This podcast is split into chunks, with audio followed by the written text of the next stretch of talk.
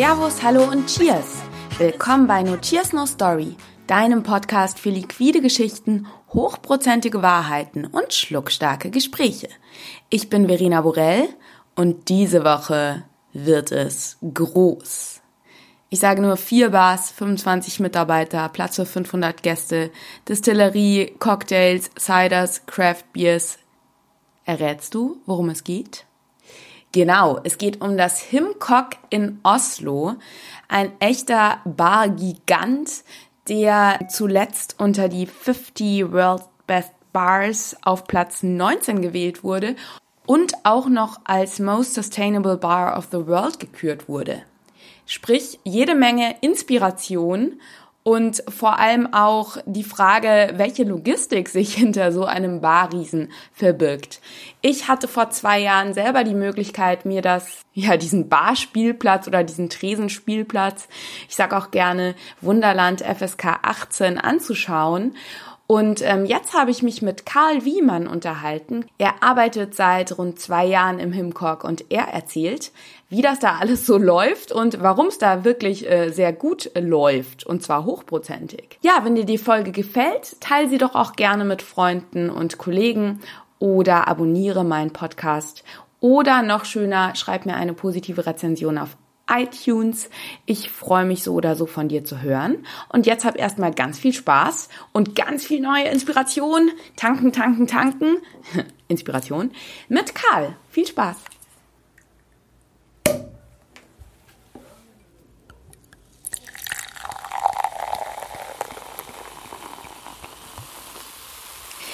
Lieber Karl, es ist wunderschön, dass du die Zeit gefunden hast, ähm, hier im Notiers No Story Podcast ähm, vorbeizuschauen mit deiner Stimme.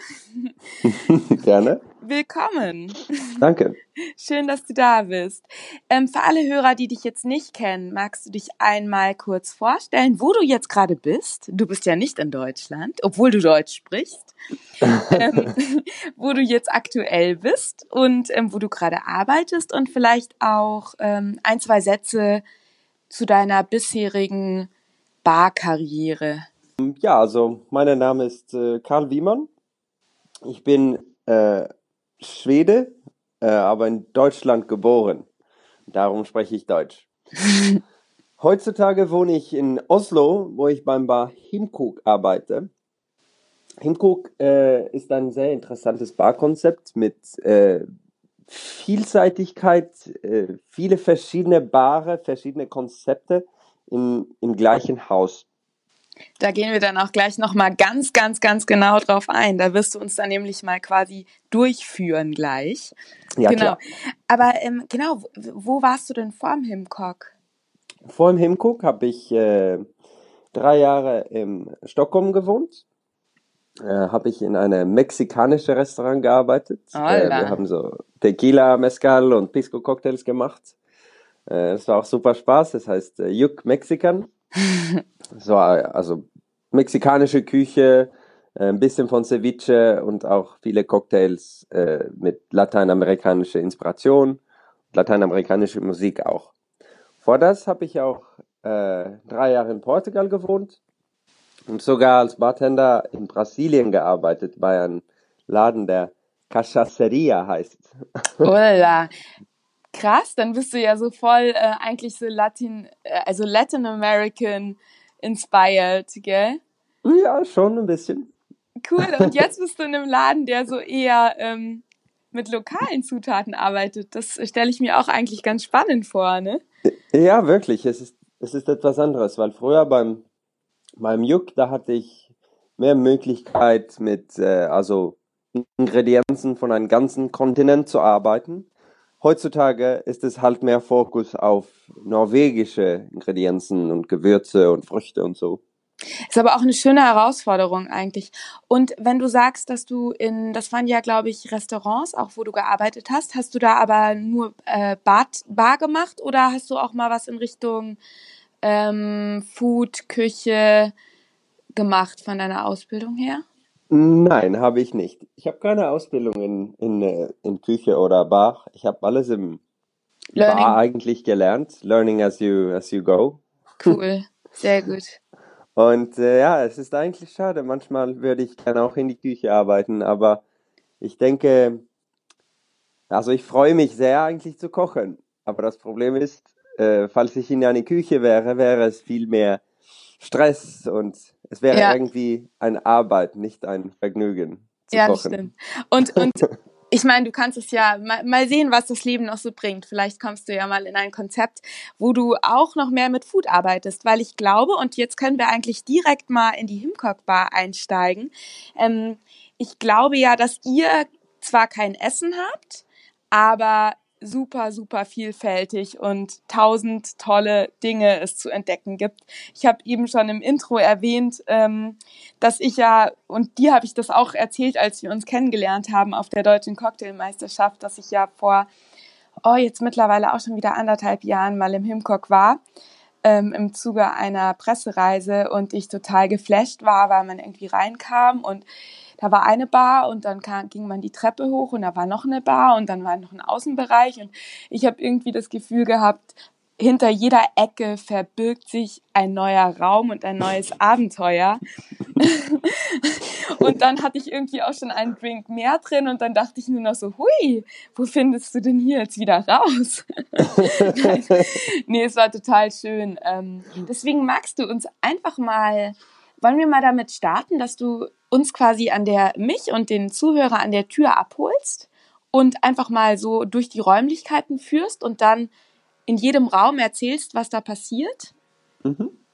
Findet man denn eure Tür? Weil ich erinnere mich, dass die ja auch ziemlich versteckt ja, ist. Ja, also erstmal, unsere Tür ist, ähm, ist ein bisschen versteckt. Äh, das ist auch ein Teil von Konzept irgendwie, weil Leute müssen wirklich versuchen, uns zu, uns zu finden oder äh, die, die müssen mit jemand sprechen, müssen jemand in die Straße fragen, nee, wo ist denn eigentlich Himcook? Äh, und das wird auch irgendwie ein Erlebnis, bevor man in unser Laden kommt. Äh, ich werde es halt nicht ein Speakeasy Bar nennen, weil es ist halt zu groß. Ja. Also Speakeasy Bar ist ja eigentlich ziemlich kleine, so versteckte Bars. Ja, unser Eingang ist versteckt, aber wenn man reinkommt, ist es ja Platz für so zwischen 400, 500 Personen in die Wochenende. Also Krass. Ein bisschen zu groß, ein bisschen zu groß für, ähm, für ein Speakeasy zu sein. Definitiv. Aber, also, was man, äh, wir haben in Himcook drei verschiedene Barkonzepte und eigentlich noch vier verschiedene Barkonzepte. Die, die erste und vielleicht die, was so unser Name baut, ist äh, unsere Destillerie-Bar. Mhm. Und äh, das ist etwas, was für uns sehr wichtig ist, selbstverständlich, dass wir unsere eigenen Spirituosen destillieren. Äh, und das hat viel zu tun mit unserer Gedanke, äh, mit äh, lokalen Produkten zu arbeiten. Und es, es kann ja eigentlich nicht mehr lokal werden, als äh, äh unsere eigene Destillerie gerade neben unserer Bar zu haben. From distill, Distillery to Drink sozusagen. Sofort. Und, und, es ist auch, wenn ich mich erinnere, gell, ähm, wenn man reinkommt bei euch in die Bar, als allererstes fällt der Blick eigentlich ja. auf die Distille. Ähm, erzähl mal, genau. Ja, stimmt. Also, was man sofort sieht, ist äh, unser kleiner Potstill, der einfach hinter Glas steht. Also, es ist so, sozusagen eine offene Destillerie. Man kann die ganze Produktionsanlage eigentlich, eigentlich sehen. Mhm. Es ist ziemlich klein, also es ist äh, 195 Liter. Ähm, und wir machen nicht unsere eigene Fermentation, sondern wir, wir kaufen äh, neutrale Kartoffelspiritose, die wir dann weiter ein zweites Mal destillieren. Und was für ähm, Spirituosen brennt ihr alle? Also was für Spirituosen habt ihr quasi im Himcock-Portfolio? Also hauptsächlich haben wir äh, unser Aquavit, Yay. Auch, von, von Aquavit machen wir auch äh, verschiedene Sorten. Wir machen äh, die fast gelagerte. Wir haben sogar früher ein Slow Aquavit gehabt, also ungefähr wie, wie ein Slow Gin. Ach, geil. Aber halt, halt mit, äh, mit Aquavit als Bas statt Gin, aber trotzdem mit diesen äh, Slowberry-Infusion. Mhm. Wie heißt Slowberry eigentlich auf Deutsch? Boah, das weiß ich gerade gar nicht. Ich kenne es auch nur vom Slow Gin. Ist gute okay, Frage. Ja. Aber es kennt eh jeder und das. Doch, natürlich, jetzt weiß ich Schlehe. Schlehe. Das wird Ach. geschrieben S-C-H-L-E-H-E. -E. Schlehe, ja. Ähm, ja, wir machen auch, ähm, auch ein Gin und äh, ein Wodka. Ah, okay. Unser Wodka ist ziemlich einfach. Ähm, und dann unser Gin machen wir auch verschiedene Sorten. Zum Beispiel machen wir gerade einen, ähm, einen Birken-Wodka. Was, äh, also Birken-Gin oder Birken-Wodka? Äh, oh, Entschuldigung, Birken-Gin, stimmt. Geil. Der mit äh, Birkensaft diluted ist. Manchmal fehlt mir ein paar Wörter. Das macht gar nichts. Also ich finde es total okay. Also tu dir, tu dir keinen Zwang an. Wir verstehen okay. alle auch Englisch. Also ich finde es total in Ordnung. Ähm, wir, okay. wir, leben ja in einer internationalen Welt. Mit, äh, das ist aber abgefahren. Das heißt, ähm, also der Birkensaft mhm. wird der, also in welcher also Stelle? Statt Wasser benutzt. Ah, krass. Statt Wasser benutzen wir einen Birkensaft. Das ist ja abgefahren. Und das macht ein sehr frisches Gin. Und äh, davon machen wir auch einen Cocktail, der wir Birke nennen. Das ist eigentlich wie ein so ein bisschen Wet Martini Style mhm. mit diesem Old Tom Birken Gin, der mhm. ähm, ein bisschen süßer ist und auch mit äh, Martini Bianco, der mit äh, Birkenblätter infusioniert ist. Ach, wie geil. Da, da haben wir ein äh, Spray mit geräucherter Whisky und ein äh, Blaukäse gefüllte Olive im, im Cocktail. Abgefahren, diese Bla diese, dieser Blaukäse, ich meine mich zu erinnern, dass dieser Martini mit Blaukäse ja auch eine von euren Signatures ist, gell? Das ist, glaube ich, so eine ganz speziell skandinavische Spezialität, oder? Stimmt. Ähm, also die Käse, die wir benutzen, heißt Kraftkar und kommt vom, äh, von äh, einem ein Factory, also eine Anlage, Käseproduzent im äh, Nordnorwegen, in der Nähe mm. von, von Trondheim. Äh, und ja, es ist äh, von unserer letzten Menü, aber es hat sich irgendwie, äh, es ist irgendwie unsere äh, Signaturcocktail geworden. Und glücklicherweise haben wir gerade eine Nominierung für die Bartender's Choice Award im, äh, in Skandinavien eine Nominierung für beste Signature Cocktail von Norway gekriegt. Ah, wow. Und dann für den Birke oder für welchen? Für, für den Cocktail Birke. Genial. Das ist ja total geil. Das freut mich sehr. Wann ist, wann ist der Entscheid? Der Entscheid ist äh, Anfang Dezember, so 10., 11. Bald. Dezember. Uh, da drücke ich die Daumen. Ja, das hört sich aber auch echt genial an, dieser, diese frische, dieser frische Birkengin dann mit dem, ja, mit dem ja sehr kräftigen, cremigen Käse, gell? Ja, also der Cocktail ist, wir haben so, es ist ja lokale Produkte wie, wie die Birkenblätter und Birkensaft, auch so wie die Käse. Äh, und vom Geschmack ist es irgendwie sehr frisch und dann Balance von dieser Frischheit hat man diese geräucherte mhm. Gefühl. Und äh, dann ist es ein bisschen süßer wie ein klassischer Drei Martini aber dann halt die, die Olive, die sehr salzig vom Käse ist. Ach, als geil. Balance. Also vier verschiedene Geschmacksrichtungen. Frisch, geräuchert, süß und Salz. Ist das vielleicht auch so eines der Prinzipien, die ihr versucht bei euren Cocktails umzusetzen, dass man quasi so die ganze Palette abgreift oder ist das jetzt nur bei diesem Drink speziell? Äh, manche Cocktails sind mehr so, äh, halt nicht alle. Was selbstverständlich wichtig ja. ist, ist, äh, dass man alle die verschiedenen Geschmacke schmeckt. Ja. Die Balance. Ja. Wir, wir, versuchen ziemlich, ähm, also manche Cocktails sind ein bisschen mehr komplex und manche sind ein bisschen mehr einfach. Zum Beispiel, eine, der wir haben in unserem Menü gerade heißt äh, Stickelsbär. Mhm. Und es ist mit einem Wein gemacht äh, von äh, Gooseberry und mhm. Elderflower. Oh. Und in dieser Cocktail haben wir noch vier Ingredienzen. Es ist äh, unser Gin, äh, aber eigentlich würde ich sagen, hauptsächlich ist es diese Gooseberry Elderflower Wine. Mhm. Dann unser Gin, Italicus und Orange Bitters. Sehr geil. Also Cocktail ist super so weiche, sure. delikat im Geschmack. Ja. Äh, super einfach, aber äh, gibt wirklich einen guten Geschmack von diesem Wein. Everybody's Darling Drink so ein bisschen, gell? ja, also es ist super populär, weil es ist, es hat viel Geschmack, auch wenn es nicht 15 verschiedene Ingredienzen hat. Ja, ähm, vor allem kann ich mir gut vorstellen, wir sind ja als erst quasi unten bei der Distille Bar. Ja. Ähm, und ich kann mir halt auch vorstellen, dass dadurch, dass ihr ja äh, wie viel rund 450 Leute fassen könnt, dass ihr ja auch darauf achten müsst, dass ihr bei den Drinks nicht zu speziell seid, sondern auch immer ein paar Drinks drauf habt, die eben ähm, auch jedem schmecken. Vielleicht auch, vielleicht auch Gästen, die jetzt nicht so oft in Cocktailbars gehen. Ja und nein, würde ich sagen. Im Destillerie Bar haben wir äh, Maximum 60 Leute. Also das mhm. ist sozusagen okay. unsere Begrenzung. Wir haben ein, äh, eine Gastgeberin beim Tür äh, und sie lässt einfach die Gäste äh, rein, wenn es Platz gibt.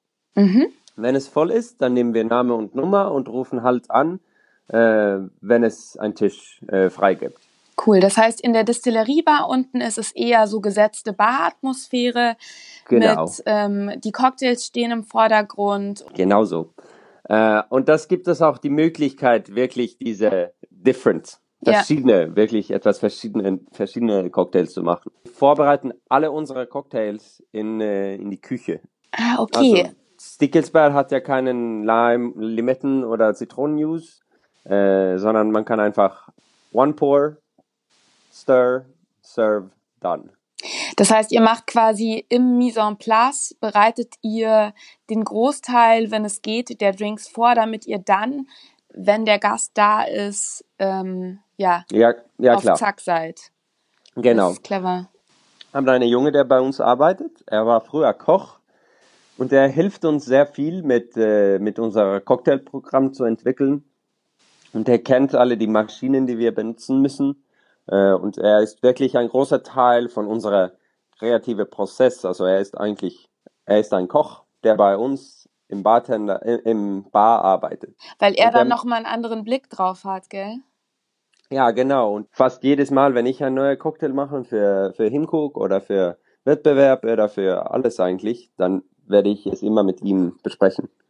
Und er ist dann wahrscheinlich auch super dafür, um eben die Prozesse nochmal zu perfektionieren, wie man den Drink vorbereiten kann. Genau so. Und auch in einer Frage von größerer Volume zu machen, weil da muss man halt auch die Kenntnisse haben. Also zum Beispiel unserer Milk Punch. Ein Liter Milk Punch zu machen, ist nicht so schwierig. Aber wenn man 60 Liter Milchpfand machen möchte, dann wird es plötzlich eine Herausforderung. Wow, krass. Das glaube ich. Und, Und da ja. kommt halt die Kenntnisse von ihm ähm, sehr gut für uns. Ja, das glaube ich. Was habt ihr alles für Techniken? Also was für Geräte habt ihr? Wir haben ein sous äh, ein Rotovap, Sonic Prep und auch Clarification. Äh, nee, es heißt äh, ähm. Zentrifugator. Ah, ja, Zentrifugator, ja. Ja. Okay, also eigentlich so alles, was man haben kann. Eigentlich ja. Okay, jeder Bartender, der das jetzt in Deutschland hört, wird wahrscheinlich jetzt total eifersüchtig. Ja, sehr gut. Also das heißt, dass ihr unten wirklich die Möglichkeit habt, dadurch, dass ihr ähm, viel vorbereitet, aller Minutes sehr, sehr komplexe Drinks auch zu machen. Genau, wir, wir können cool. einfach so wie komplexe Drinks machen und trotzdem schneller Service zu haben, damit wir mehr Fokus auf Service geben können und eigentlich mehr Zeit mit den Gästen verbringen können. Sehr schön. Und das ist ja jetzt quasi nur der erste Bereich. Ja, Stimmt. Was also, ist, wenn ich also äh, ich habe jetzt ich habe jetzt bei dir an der Bar super beraten, ganz entspannt einen äh, einen Birkendrink eingenommen, aber ich habe jetzt noch Lust ein bisschen Rambazamba zu machen. Wohin gehe ich jetzt? Zum Beispiel kann man in die zweite Etage gehen. Das muss ich halt auch erklären, wenn wir im Destillerie voll sind, äh, werden wir selbstverständlich nicht die Gäste äh, Fragen später zurückzukommen, sondern wir haben ein Alternativ im zweiten Stock und auch im Hinterhof. Äh, normalerweise geht es vielleicht zuerst im Hinterhof, äh, Entschuldigung, im zweiten Stock, besonders im Winter. Mhm. Und da haben wir unser Tubtail Bar. ein Tuptail-Bar ist ein interessantes Konzept, was für, yeah. für Norwegen ganz neu damals war. Also Tuptails ist Cocktails vom Fass. Es ist, äh, wir machen äh, 20 Liter Pre-Batches in, in kleinere 20 Liter Fässer äh, und setzen die sofort äh, unter Druck mit Kohlensäure. Äh, und dann, wenn die Gäste kommen, einfach Eiswürfeln im Glas und dann Cocktailglas mit, äh, äh, mit Cocktail vom Fass aufzufüllen. Und wie viele Cocktails on Tap habt ihr da?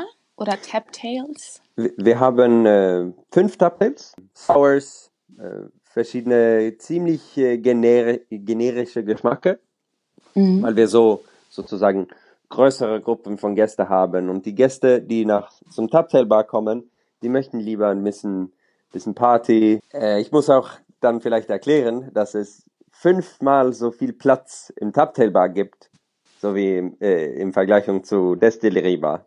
Also wir können fast so 300 Leute in zweiter wow. haben.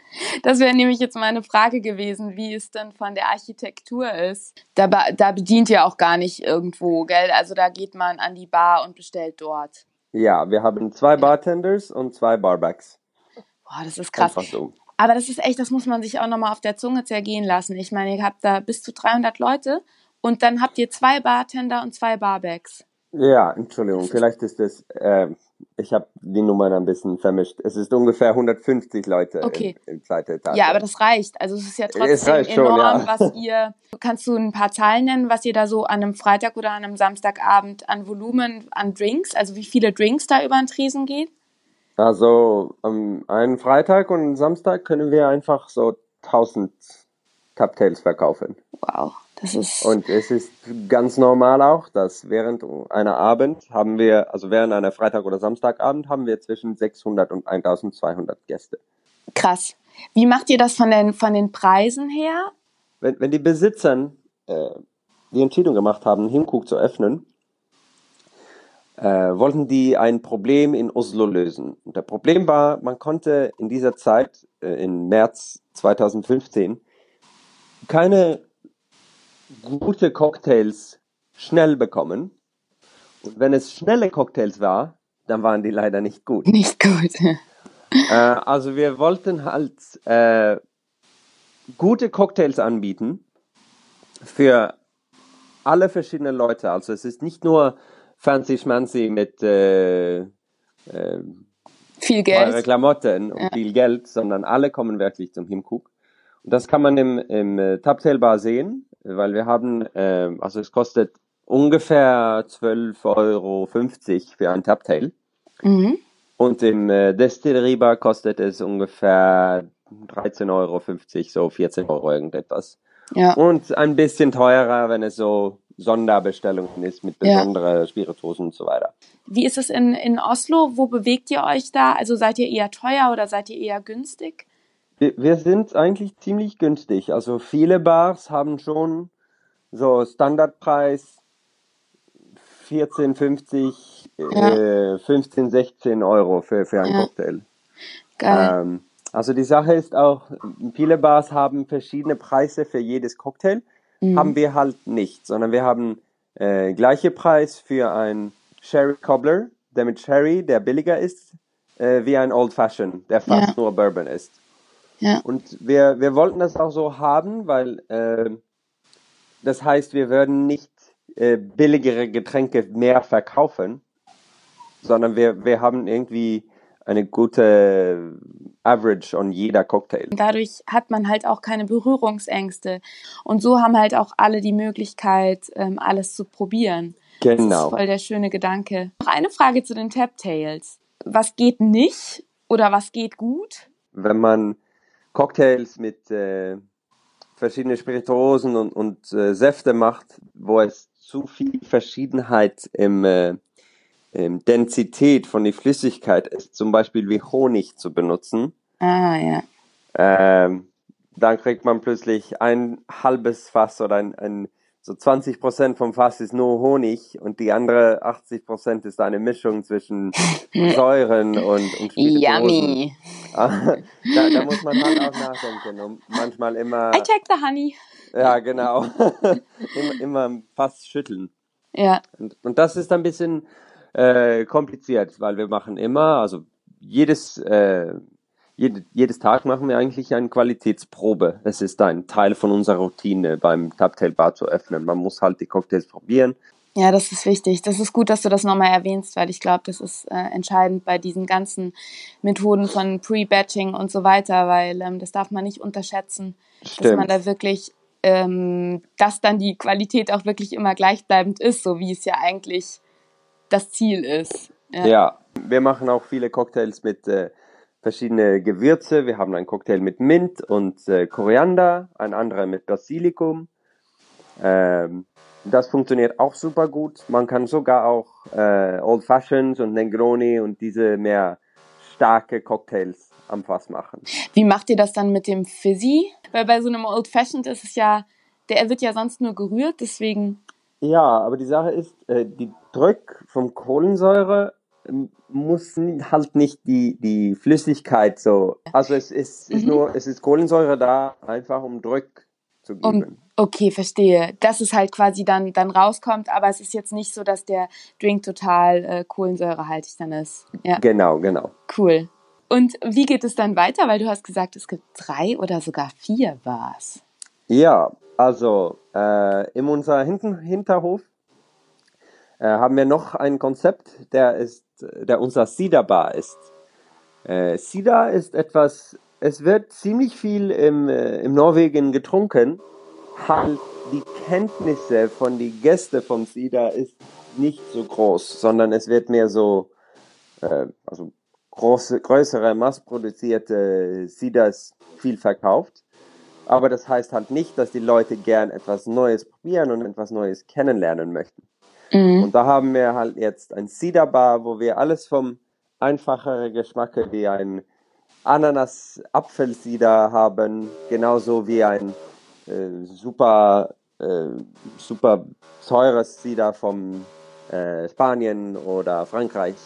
Also ich finde Cider oder Cider oder Cidre ist halt auch sowas, was, ähm, also ich komme aus der Region Rhein-Main, da hast du halt Apfelwein, den mhm. trinkst du halt viel, aber jetzt zum Beispiel hier in München wird das Thema Cidre oder Cider total unterschätzt. Ich finde, das ist eigentlich auch gerade so, wenn es warm ist, ist das so ein tolles Getränk einfach, weil es halt einfach low-proof ist mhm. und so einen erfrischenden Geschmack hat und du halt auch diese Range hast zwischen super, super, super dry und ähm, süßer. Deswegen, ähm, ich finde es mega cool, dass ihr das äh, Thema so aufgreift genau. in eurer Bar. Ja. Während der Sommer, während die Sommer, haben wir jeden Tag im Cedar Bar geöffnet. Äh, und das ist da auch also unterm Himmel eigentlich. Oh, voll schön. Irgendwie so ein gemütliches Hintenhof, irgendetwas Verstecktes, so ein Gefühl, wenn man da sitzt. Aber trotzdem kann man dann ja ein erfrischender Cider trinken. Das ist wirklich ein, ein Sommergetränk. Ja. Äh, und im Winter haben wir halt nur in die Wochenende im Cedar Bar geöffnet und in Tuptail Bar äh, sechs Tage pro Woche geöffnet. Äh, und auf zum Zielarbeit würde ich auch gern äh, etwas hinfügen, dass äh, wir haben auch verschiedene Craft Beers da. Mm. Und äh, das ist auch wichtig, weil unser Schwesterbar, also wir haben noch ein Bar, der bei uns, also wir sind, Hinguck ist die Besitzer von diesem Bar, ist äh, in Crowbar. Crowbar ah. ist ein Brauereibar Genauso wie wir im Himcook ein Destillery Bar haben die da ein Brauereibar mit Bierbrauerei neben, Bar, neben dem Bar. Ach geil. Ist das auch in Und Oslo oder wo ist die? Es ist im Oslo. Es ist 500 Meter entfernt von Himcook. Und dann, das heißt, noch wieder können wir also wirklich lokales Bier im Himcook. Zum Beispiel machen die für uns äh, unsere eigene IPA. Wie viele Craft Bier habt ihr da immer im, in der Ausschank? Äh, normalerweise fünf, fünf vom Fass und alles zwischen äh, fünf bis 15 äh, auf die Flasche oder, oder Can auch. Ach, richtig geil. Also, sprechen wir jetzt äh, die, die vierte und, und bisher ja, letzte war eigentlich äh, im Himcook. Äh, wir haben zwei Etagen, wo die sozusagen die drei Hauptbars sind. Dann haben wir auch eine dritte Etage, wo unsere Küche und Büro ist. und auch ein Teil, wo wir unsere sozusagen Wohnungsbar haben. Es ist äh, ein Bar, der wir im Hauptsache für Events benutzen. Also jedes Mal, wenn wir eine so Gastschicht von einem Bar aus zum Beispiel Singapur oder Russland oder irgendwelchen anderen Land haben, äh, statt die einfach ein, eine Station im Destillerie oder Taptailbar zu anbieten, bieten wir eigentlich ein ganz eigenes Bar an. Geil.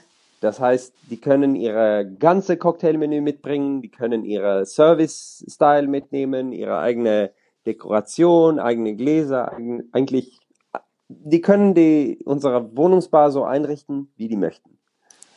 Und das heißt, wir können immer unsere Gäste anbieten, was die von uns erwarten und auch noch dazu äh, verschiedene Barkonzepte von anderen Teilen der Welt äh, zu zeigen. Also die Gastbartender haben auch mhm. nicht so dieses Problem, dass sie quasi Gästen, die jetzt nicht also manchmal kommen ja dann auch Gäste in die Bar, die wissen gar nicht, dass Gastbartending ist und die wollen dann eben ihre Drinks und dann müssen sie da nicht irgendwie groß rum erklären, sondern können einfach so ganz ihr Konzept genau. in ihrem Raum ähm, fahren. Richtig genau. cool.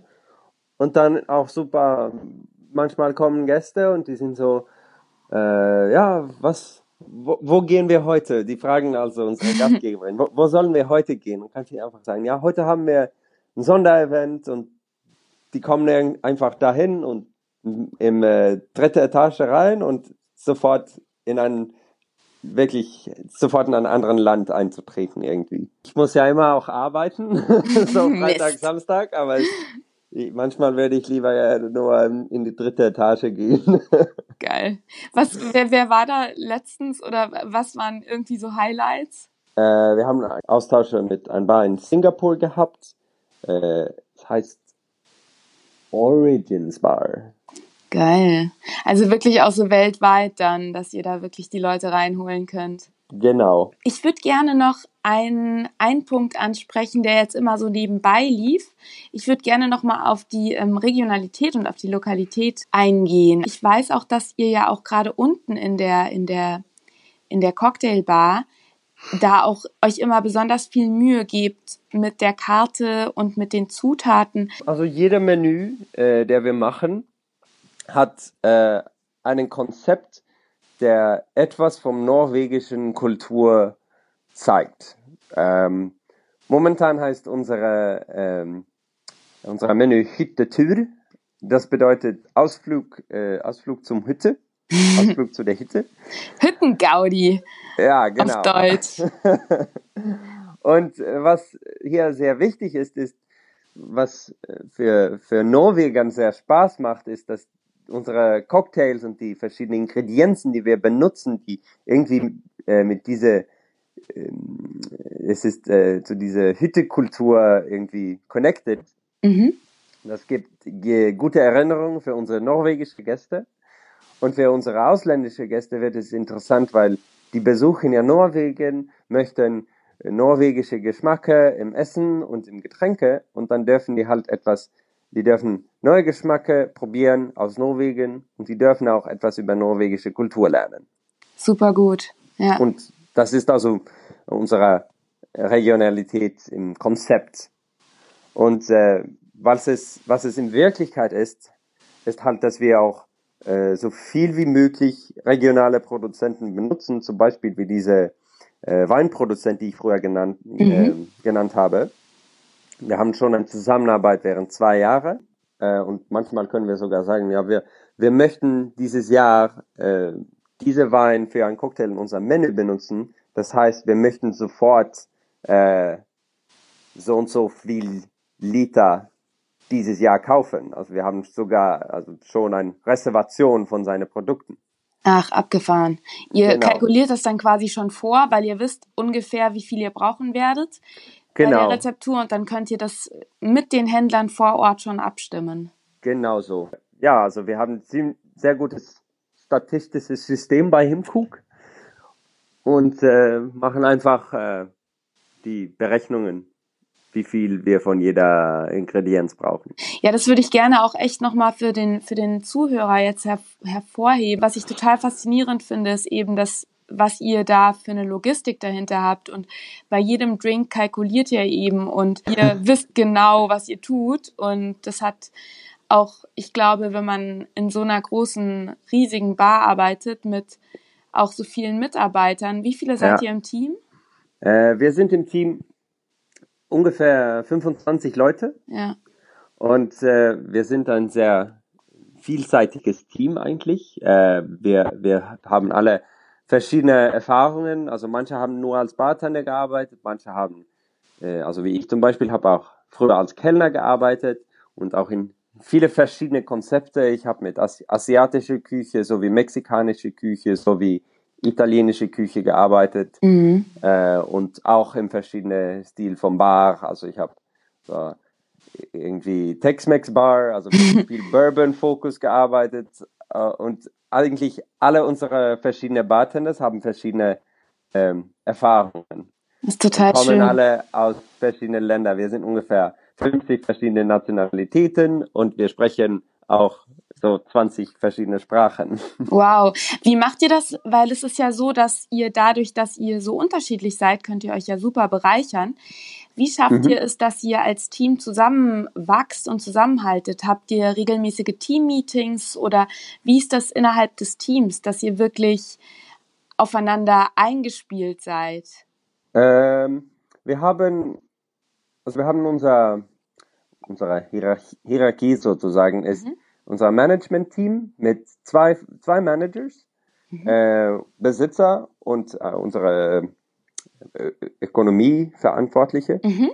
Wir haben einen so mehr administrative Manager und einen mehr operational Manager. Mhm. Äh, dann in jede, jeder Bar gibt es einen Barkapitän. Mhm. Barkapitän in Destillerie und im Sida und im, im äh, Taptail Bar. Mhm. Und dann die verschiedenen, also zum Beispiel, wir haben äh, Kellnern im Main Bar oder im Destillerie Bar die auch äh, als äh, Bartenders im Tuptail Bar arbeiten. Ah, verstehe, ja. Mhm. Und wir haben so ziemlich oft äh, ähm, Meetings. Ich nehme an, dass ihr dann wahrscheinlich innerhalb der jeweiligen Bar Meetings habt und dann nochmal innerhalb der ganzen Bar oder wie, wie, genau. wie regelt also, ihr das? das, auch das? So, so ganzen Bar-Meeting für, für alle drei verschiedene Bar haben wir vielleicht drei, vier Mal pro Jahr. Okay. Äh, und auch, also, aber mit äh, alle die verschiedenen Bars ist es schon öfters. So wie es aufgebaut ist, äh, man macht nichts allein. Mhm. Falls man eine Cocktailidee hat, äh, dann, dann wird man das mit, äh, mit seinen Kollegen besprechen. Weil äh, de, also das Resultat unserer Cocktails kommt vom Teamwork. Mhm.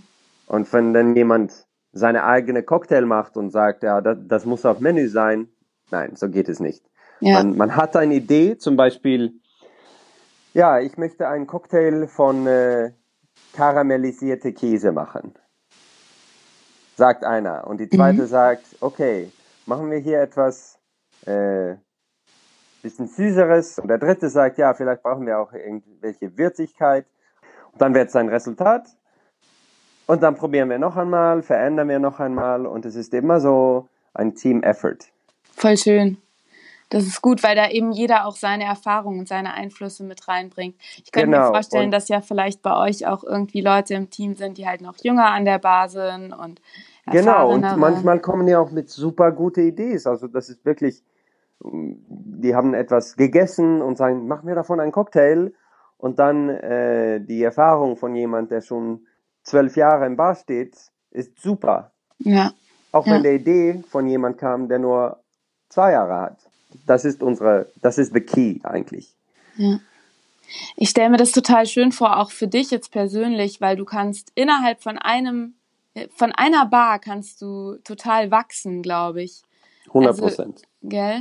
Es hat mich geholfen, irgendwie mehr äh, offen für andere Leute zu sein. Mhm. Äh, also das heißt, wenn man einen Cocktail macht und man darüber stolz ist, äh, dann würde ich lieber denken, es ist nicht, es ist noch nicht fertig. es kann immer besser werden. Mhm. Das muss halt das Ziel sein. Ja. Und das kann man nur schaffen, wenn man, äh, wenn, wenn andere Leute deinen Cocktail und deine Ideen auch prü prü prüfen. Ja. Prüfen und dir Feedback geben und man gemeinsam noch das Ganze perfektioniert. Genau, und, und so arbeiten wir auch unsere, mit, äh, eigentlich auch mit unseren Spiritosen. Und wir haben ja so wirklich ein, eine besondere Möglichkeit, Feedback zu bekommen, weil zum Beispiel unser Destillateur, sie kann ein Produkt machen, wir proben es, wir, wir probieren es im Team. Wir mhm. sagen, ah, muss ein bisschen süßer, muss ein bisschen mehr bitter, muss ein bisschen anders sein. Äh, und dann macht sie ein neues Produkt und wir, ähm, wir, können, äh, wir können es die Gäste anbieten. Äh, und die Gäste können uns sofort Feedback geben und schon die nächste Woche haben wir die Produkt wieder verändert. Ach, genial. Das heißt, dass ihr zum einen natürlich das Feedback des Teams habt, ja. ihr habt das Feedback der Gäste und genau. alles zusammen wird es immer, immer besser und besser. Genau. Also es hilft ja, wenn man gute Erfahrungen hat, aber das Wichtigste für unsere, für, für die Leute, die bei uns arbeiten, ist, dass man die richtige Perspektive auf Teamwork und äh, irgendwie Ehrgeizigkeit auch hat. Ja. Also, dass man lernen will. Ja. Und äh, dass man mit hoher Qualität arbeiten möchte und es auch schaffen kann. Aber das ist total schön, dass du das nochmal sagst, weil ich glaube, wenn halt wirklich jeder Einzelne im Team motiviert ist und Lust hat und lernen will und dann, und dann alle zusammenarbeiten, dann ist es echt so der Schlüssel zum Erfolg und diesen Erfolg habt ihr ja. Also ihr seid ja nicht äh, zu Unrecht unter den, an welcher Stelle seid ihr bei den 50, 50 besten Bars? Ja, das sollte ich vielleicht auch nennen. Äh, wir, also heutzutage von, von dieses Jahr sind wir die 19. beste Bar der genau, Welt. Genau, die 19. war es. Ich wusste es nicht mehr genau. Und wir haben auch äh, Preis für Most Sustainable Bar äh, in die Welt bekommen. Viel, weil die, weil wir unsere, wir machen alle unsere eigenen Produkte, unsere eigenen Spirituosen, mm. wir machen unsere eigene Wein, wir kaufen sehr lokale Produkte wir benutzen Müll, um Garnitur und Dekoration vom Cocktail zu machen. Also, also, das heißt, dass ihr da auch nochmal auf Nachhaltigkeit zum einen eben dadurch, dass ihr die Produkte alle aus der Region oder selb bezieht oder selbst herstellt und auch, dass mhm. ihr vom, vom Müllmanagement ähm, versucht, möglichst wenig Müll zu produzieren. Ja, zum Beispiel wir hatten früher einen Cocktail mit Himbeere und Cognac. Da hatten mhm. wir halt einen Himbeerensirup gemacht. Mhm. Äh, und da ist irgendwie dem, heißt es Fruchtfleisch? Mhm. Die Fruchtfleisch. Ja. Äh, was übrigens war, mhm. haben wir benutzt, um eine Kuche zu machen. Diese Kuche haben wir als, äh, als Garniture benutzt. Ach, genial. Aber ich, ich stelle es mir auch so vor, dass dadurch, dass ihr ja immer so vorkalkuliert und dass ihr ja die Karte ein Jahr im Voraus entwickelt, dass ihr da schon total gut schauen könnt, dass es äh, Rezepturen sind, die möglichst wenig Müll erzeugen, gell? Ja.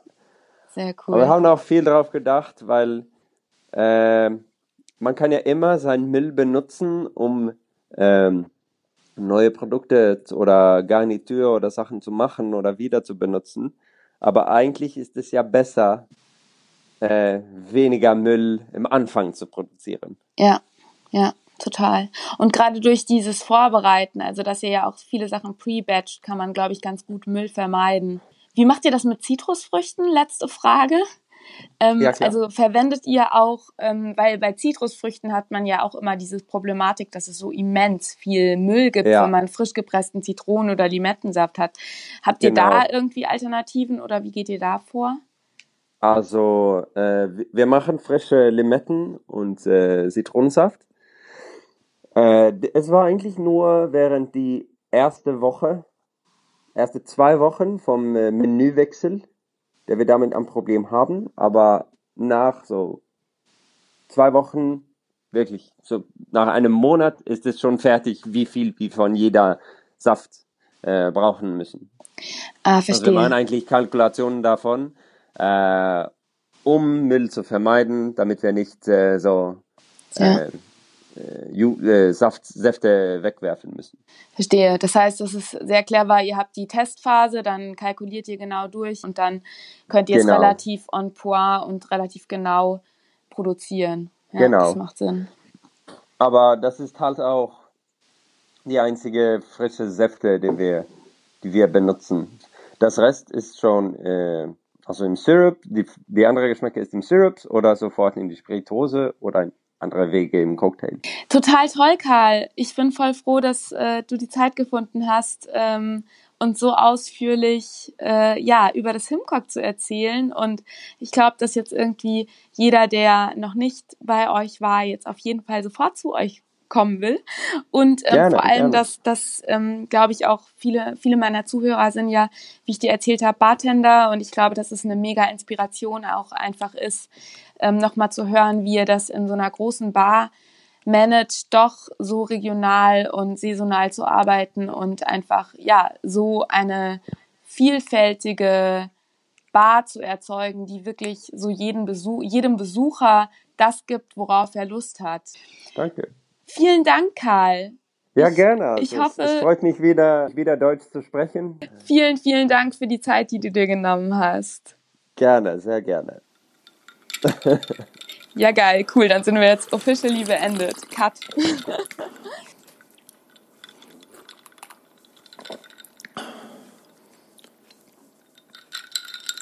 Ja, obwohl wir uns ja nur über das Konzept unterhalten wollten, ist die Folge natürlich, genauso wie auch das Himcock, etwas ausgeufert und ausgeartet im positiven Sinne.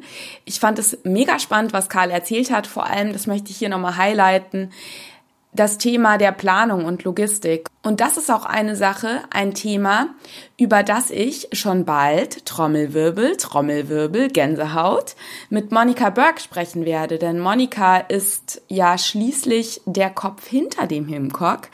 Sie ist Bar Supervisor und hat das Konzept mitentwickelt. Und ich habe wirklich tatsächlich Monika Burke für ein Podcast-Interview ähm, gewinnen können. Und das, ich freue mich schon sehr darauf, das dann bald mit dir zu teilen, wahrscheinlich noch im Dezember. Also stay thirsty. Und ähm, ja, ich fand es total schön, wie Karl eben berichtet hat, wie wichtig Teamarbeit ist, wie sie das Thema Nachhaltigkeit spielen und, und, und.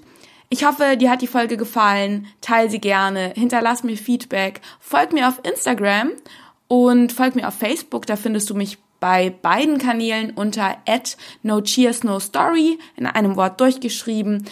Aber das einfachste ist, wenn du einfach mal unterhalb des Podcasts in die Show Notes, in den Beschreibungstext schaust und da findest du alle relevanten Links zu meinem Blog. Da erscheint auch ein kleiner Artikel. In dem Blogartikel findest du auch nochmal Fotos vom Himcock. Das heißt, wenn du Bock auf Fotos hast, klick auf No Cheers No Story, Link in den Show Notes.